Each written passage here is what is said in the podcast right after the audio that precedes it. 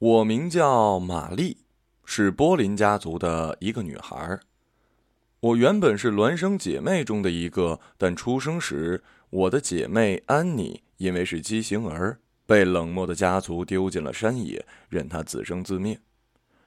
这种事情在波林家族中并不稀奇。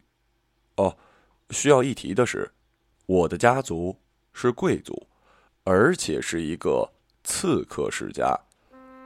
家族的所有孩子从少年起都会接受刺客训练，和那些从各地送来的孤儿一样。要知道那些孤儿的命运有多悲哀呀！无论是男孩、女孩，企图逃跑的话，都会被直接投入狮笼。看守甚至不需要剥去孩子身上的训练皮甲，对那几头猛兽来说，这样才会耐嚼一点。训练中淘汰的孩子会被送去边境的矿山，在那儿长大，变得强壮，最后衰老，再奄奄一息，还未死时就会被及时的埋葬。所以，弱者最好的结局大概是跪在格斗场上，被取胜的伙伴含泪手刃。当然了，这一切都发生在权势笼罩的阴影后，没有多少人会看到的。直到我们成年才允许自由出入。实际上，呃，这时我们倒是被捆得更紧了，因为你已经成了一名优秀且忠实的波林刺客。后来，我终于打探到了孪生姐妹的一些消息：安妮还活着。当年她被丢弃在苦叶镇附近的山间，一个同样畸形的妇人将她捡回家，抚养成人。但是那一代所有的人都唾弃这位妇人，据说她是一个女巫。由于过度沉溺于黑魔法，她满头是白色的长发，瞳孔和头发的颜色一样。不过没有人看过安妮的模样，因为她终日将脸深埋在深兜帽中。曾经有一个男童在集市中追逐小伙伴，一头撞进了安妮怀里。当他抬起头时，看到了兜帽中深藏的脸。安妮的整个左脸都被乌黑的胎记覆盖，鼻子和嘴唇甚至有些扭曲。男童将这件事情告诉了所有人。实际上，那个女巫一直在收集弃婴，而能活下来成为她仆人的，都是和她一样的畸形儿。几年前，女巫已带着安妮离开了苦叶镇。据当地的渔民目击，同行的还有一个女孩，应该也是畸形儿。三人裹着寒酸的斗篷和深兜帽，从黑虎港登船远行了。看来，安妮要永远的和波林家族分道扬镳，和我天各一方了。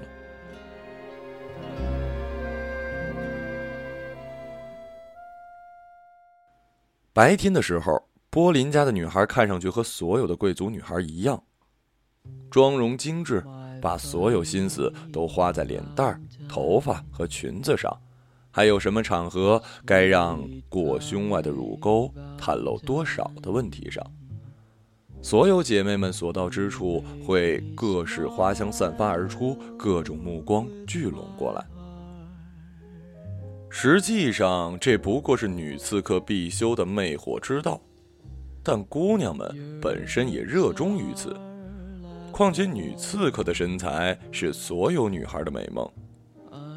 夜晚来临，我们会沐浴，换上刺客装，在月亮下前行。我们能钻入各种地方，干掉各种人，也能在各种地方消失得无影无踪。乐意的话，还会制造一点恶作剧的痕迹。还有些夜晚，我们沐浴后只需要躺到某张陌生的床上，让自己的枕边人永远睡下去即可。我们的枕边人往往是一位幽会的大臣，一位敌国的将军，有时还会是一个信使。姐妹们对一个卑微的信使采取这种刺杀方式。往往是因为对方是一个英俊的小伙子。天亮之后，权势之争就会因我们而逆转，也许是重臣更替，敌军退散，也许是入侵得胜。这时候，悠闲的姐妹们已经换上了金古撑的裙子，也许正在争夺一条漂亮的项链。关于女刺客的装扮，人们在小说中应该读到过。当我还是一个少女的时候，常因这身打扮而羞红了脸。呃，我主要指的是下身的衣服。我曾背对着镜子扭过头瞧，臀部外露，仅有一根皮质的细带没入臀沟，而且那根窄细的要命的带子，随着行走时臀部的扭动才能看见。实际上，这种裸露只不过是为了保证胯部的灵敏罢了。在身体触觉上，我比其他姑娘更敏感。当我从天而降，贴在猎物背上时，感知对方骨骼和肌肉的动向，他们要做什么就全在我的掌握之内了。所以刺杀从来不会演变成格斗。这也是为什么我的装束总是尽可能的多袒露身体。实际上，我触觉最敏感的部位是自己的嘴唇。只是在刺杀中从未用得上。我执行过十一次刺杀任务，无一例外都是身穿刺客装，裹着面罩，用匕首从背后解决对方，而且无一失手。直到第十二次任务，我被要求扮成一个富翁的养女去参加一场舞会。在那儿，我遇到了一个叫做亨利的叛国将领。我需要将他勾引到僻静的地方，然后随我乐意，怎么干掉他都行。如果有哪个女孩捷足先登，我也可以先将那个女孩弄到僻静处。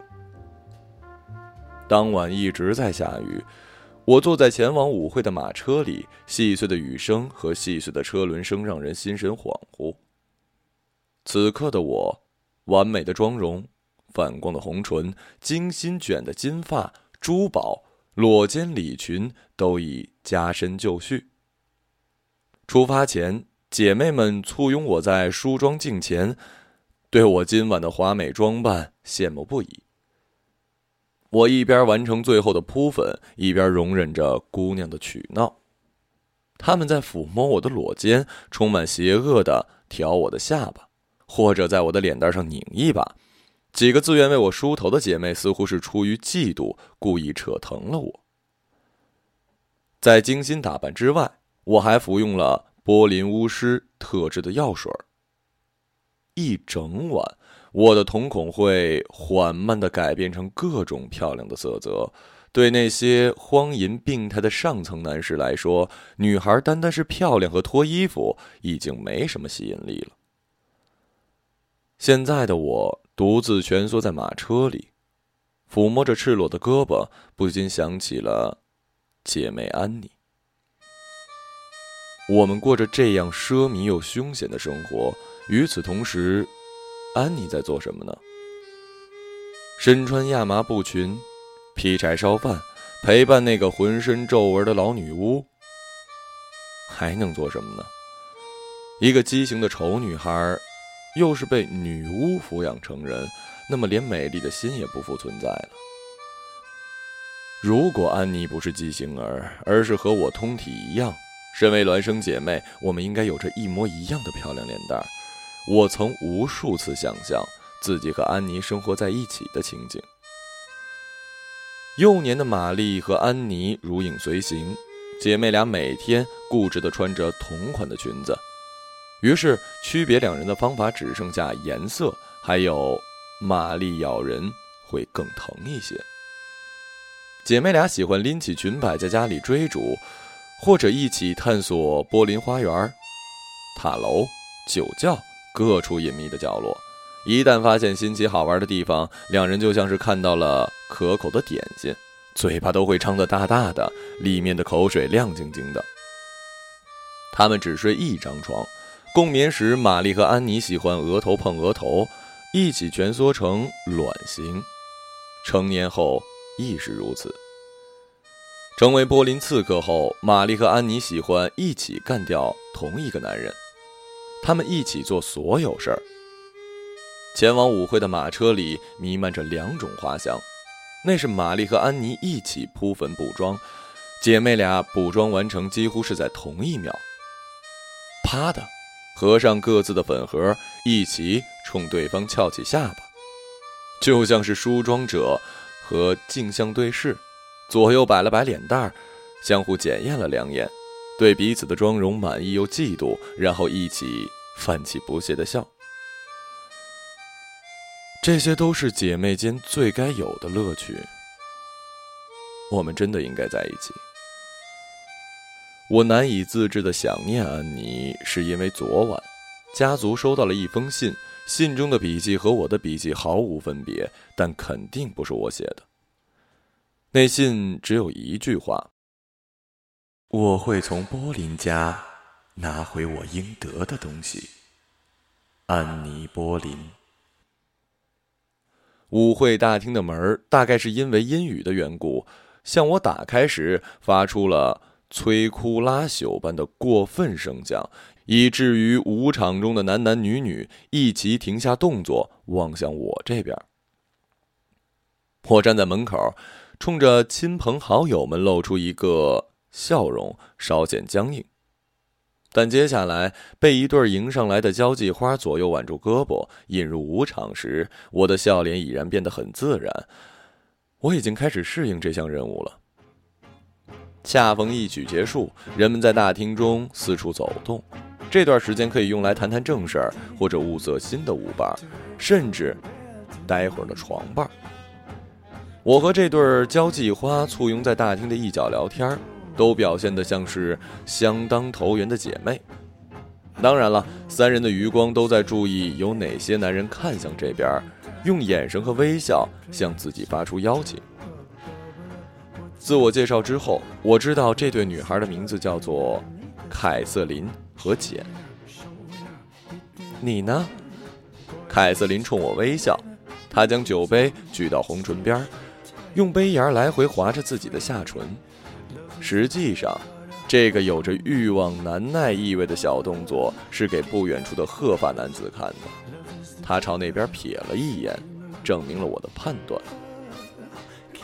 吉尔，我抿了一小口酒，甜美的回答，同样瞥了那边一眼，确定鹤发男子也在看凯瑟琳，而不是我，否则他会成为今晚我接近亨利的第一障碍。聊天继续，但目前为止我仍然没有看到亨利。天知道他是在和某个官员闭门密谈，还是已经拉着某个荡妇上床去了。几分钟之后，目标出现了。左边的走廊上，亨利和一个胖老头并肩走来，末了，两人热情地拥抱了一下，显然是达成了某种协议。当亨利看向我这边时，我发现他眼里是湛蓝色的。我俩四目相对的瞬间，我倾尽所能的朝着他展露出一个绝对完美的笑容，然后又转过头去，装作和姐妹俩继续聊天。我之所以有欲擒故纵的信心，是因为刚刚他的喉咙吞咽了一下。很快的，凯瑟琳和简的目光掠过我的裸肩，一齐看向我的身后。曲子再次奏响，男人、女人开始成双成对儿。我转过身去，亨利就站在眼前，已经恭敬地弯下身，向我摆出一个幺五的手势。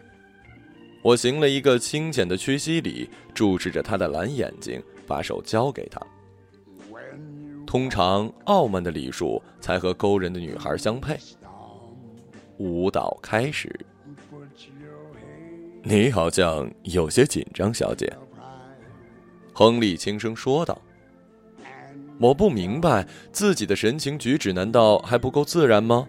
于是冲他笑而不语。你的裸肩看起来有点僵硬。哦，我想是阴雨的缘故。变换舞蹈动作时，他做了一个小动作，用手指掠过我的左肩，然后才将那只手放到了我的腰间。可你的肩膀摸起来很温暖。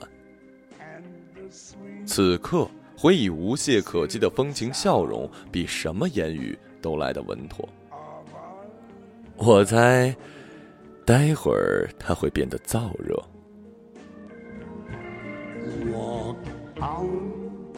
他放浪打趣，摸在我后腰的手往下滑了一点。我轻咬起下唇，抬眼瞧他，这是一个含羞的表情，也可以代表诱惑。我俩的脸彼此凑近，渐渐已是到了接吻的距离，两人的眼神都变得柔和朦胧。想去僻静一点的地方吗？亨利极近的望着我的眼睛，他一定可以清晰的看到我瞳孔颜色变换的细节。我朝他扬着下巴，凑在他温热的呼吸里，一边笑吟吟，一边故作考虑，然后点头。一曲结束，亨利牵我穿过人群，又穿过走廊，来到了葡萄藤缠绕的无人花园。雨暂时停了。他拉着我朝喷泉走去，我悄悄地把食指抠进乳沟间，将裹胸下拉了一些。待会儿我们停下来，他转过脸就会看到我给他的小惊喜了。当然，接下来还有他更加意想不到的。突然间，亨利停下了脚步，放开了我的手，转向我的身后。谁在那儿？他警觉道：“我循着他的目光看去，下一秒便意识到自己犯了一个错误。与此同时，亨利从身后搂住我，一把匕首横在了我的脖子上。如果他前一刻没有放开我的手，那么任凭着波林刺客的触觉感知他骨骼肌肉的动向，这把匕首现在就在他的脖子上。告诉我。”是谁派你来的？亨利以吸血鬼咬脖般的姿态凑近我的耳畔。我侧眼瞄着他。对每一个接近你的女孩，你都会这么愚蠢的试探吗？亨利笑了。这种时候，这句话可不是一个娇惯的富家女能说出口的。看来你是第一次执行这种任务了。同时，手中的匕首加力，我被迫抬高下巴。我不喜欢这种玩笑，我愠怒的说道。接着，就像是自己的玩笑换来的只是尴尬，只好无奈的吐出舌头。亨利的嘴里吐出了一枚刀刃，有人出现在他身后，将一把匕首插进了他的后颈。亨利圆睁着眼睛扑倒在地，我迅速转身面对来者。阴影中，我只看到了对方的神形轮廓，我的后颈就被一个人的手刀劈中。在我失去意识之前，确定袭击我和亨利的是两个人，其中一个人的身形和另一个人的手刀来判断，显然都是女人。当我醒过来时，发现自己平躺在床上，额头上方一个古怪的女人正在轻声的俯视着我。之所以称其古怪，是因为她蒙着绞刑犯一般的头罩，脸上空无五官，随着呼吸，仅浮现出鼻尖的轮廓。在她身后走来了另一个同样戴着头罩的女人，尽管隐藏着容貌。两人的装束却是极尽的诱惑，他们身材纤长，上身仅有一件短的裹胸，腰间仅缠一段深色的薄纱。从他们裸肩的弧形来看，这对女人绝非是舞会上遇到的凯瑟琳和简。而且，我前面的两人身形镜像般的相似，凭直觉，我相信她们是一对孪生姐妹。这是一间没有门窗的房间，房间外也像是实心一样的死寂。显然，这是一间密室。四周点满了蜡烛，我头顶的天花板上是某种仪式的符文图案。我仰躺在床上，丝毫无法动弹。从自己口中的古怪余味判断，他们已给我喂下了自带的麻药，以致我丧失了肢体活动和语言能力。我身上的衣裙仍在，不过大腿之间空荡荡的。藏在裙下、大腿上缠绕的匕首，已被解除了。两个裹面的女人相视点头，便一起俯身凑上来。而我唯一能做的动作，就是在左右逼近的裹胸之间不停地晃眼睛。姐妹俩卧侧我的左右，开始抚摸我。那绝非是女孩之间的正常爱抚，而是情欲味的过分动作。这时我才留意到，头罩下部他们的脖子皮肤缝合在一起。缝线像项圈一样在脖子上绕了一圈缝线是透明的，如果不近距离看，甚至不会发现缝线的存在。我猜测这对姐妹裹起脸的缘由，由于某种黑暗仪式，或者是遮掩畸形的容貌。片刻之后，他们中的一个起身离开，留下的女人则肆意地骑在了我的腰间。隔着她光裸的腰肢，我盯着那个走开的女人，想看看她要做什么。她在墙角的一只工具箱前躬身跪下，这个姿势让她裸背上的脊椎突兀地浮现出来，看上去就像某个肢节怪物强行钻入她的后背，如今已经与她融为一体。骑在我身上的女人捧住我的脸，将我的视线拉回来。他俯下身，我盯着上方不断的迫近，似乎包裹着某种危险活物的头罩，直到他的脸蹭在我的嘴上，才理解，他是在索吻。在我的嘴唇上碰触了几次之后，他的吻变得失控起来，食指在我的两颊骤然用力，面罩下发出如痴如醉的吮吸声，隔着面罩，多少有些可笑。很快，那声音就像是窒息一样的痛苦，因为这副面罩的禁锢，他似乎恼怒了。我已显然感觉到了面罩下那张嘴正在以不合常理的角度张开，他那自欺欺人的热吻很快变成了笼中困兽般的撕咬。这一刻，对触觉敏感的波林刺客来说，却是一个绝佳的窥探机会。我在想，自己触觉最敏感的部位，在刺杀中从未用得上的嘴唇，终于可以派上用场了。